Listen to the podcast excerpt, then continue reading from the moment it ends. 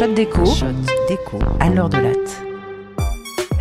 Aujourd'hui, euh, on a un épisode un peu exceptionnel parce que euh, il n'est pas issu d'une chronique mensuelle de Libé comme d'habitude, mais c'est euh, issu d'un papier coécrit avec Camille Saint-Macary et Jean-Noël Sen, paru dans le magazine Tétu le 15 décembre 2021. En fait, c'est mon petit cadeau de Noël. Je veux donc remercier Nicolas Schaeffer de Tétu pour l'espace qu'il a bien voulu nous ouvrir, et évidemment Camille et Jean-Noël qui sont mes collègues à Dial. C'est un centre de recherche qui regroupe des chercheurs de l'Université de Dauphine et de l'IRD. Ça fait beaucoup de chercheurs et de recherches en très peu de phrases, tout ça, mais donc vous l'aurez compris, on va vous parler de travaux universitaires, mais sur un sujet plutôt inhabituel, avec des résultats plutôt inattendus. Alors fini les crédits, rentrons dans le vif.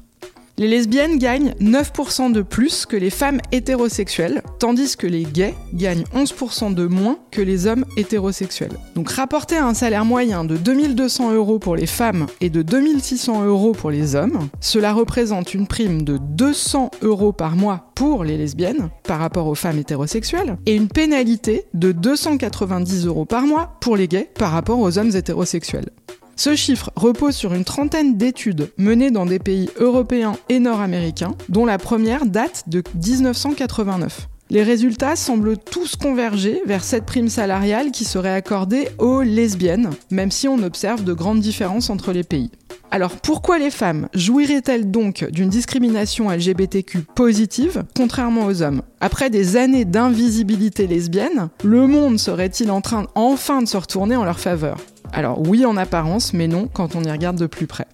Les études en psychologie sociale ont montré que les attitudes sur le lieu de travail sont plus hostiles envers les gays qu'envers les lesbiennes. Pourquoi? En fait, celles-ci auraient des prétendus attributs masculins qui sont valorisés dans un monde du travail aux valeurs patriarcales. Elles sont censées avoir une personnalité affirmée, euh, plus de confiance en elles, euh, de l'indépendance, de la compétitivité, de l'assurance.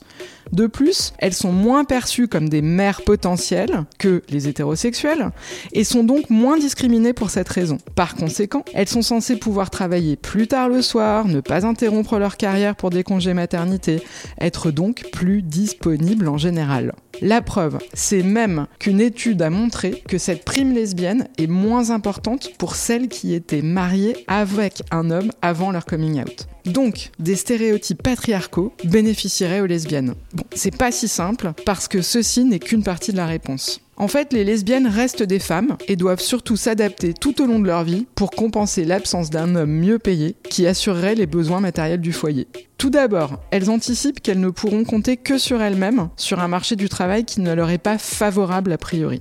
Pour cela, quand elles sont jeunes, elles font plus d'études que les femmes hétérosexuelles, comme si elles anticipaient qu'aucun mari ne pourra compenser leur salaire plus faible. Plus tard, elles sont plus impliquées sur le marché du travail, elles occupent moins souvent des emplois à temps partiel et elles accumulent une expérience professionnelle plus longue qui leur ouvre des salaires plus élevés. Donc ce sont des parcours individuels qui les distinguent là encore des hétérosexuels. Enfin, quand elles sont en couple, rien ne les oblige à sacrifier leur carrière. Dans des familles hétérosexuelles où les rôles de chacun sont répartis traditionnellement, on sait bien que c'est plus souvent la femme qui sacrifie sa carrière eh bien c'est moins le cas dans des couples de femmes où on observe une répartition des tâches plus équilibrée qui permet à chacune de s'investir davantage dans la sphère professionnelle. Mais ceci n'est vrai que jusqu'à l'arrivée d'un enfant qui réinscrit le couple lesbien dans un schéma hétéronormé. Comme dans les couples hétérosexuels, l'une des deux femmes met alors souvent sa carrière en retrait, et les études montrent alors que les couples de femmes avec enfants voient finalement leur prime lesbienne se réduire.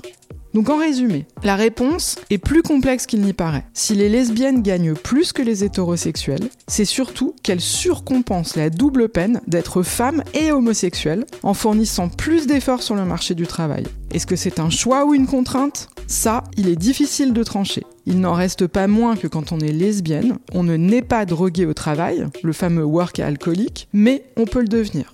Mais finalement, remettons quand même les choses à leur place. Malgré tous ces efforts d'adaptation, les couples de femmes gagnent en moyenne toujours moins que les couples hétérosexuels.